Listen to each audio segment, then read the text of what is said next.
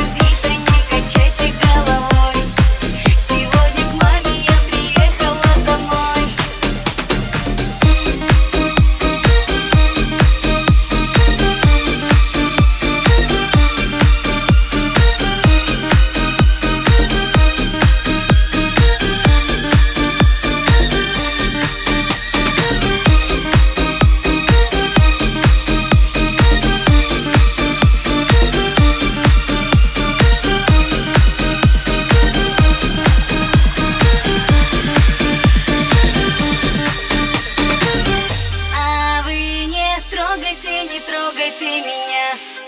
Не задавайте мне вопросов глупых зря.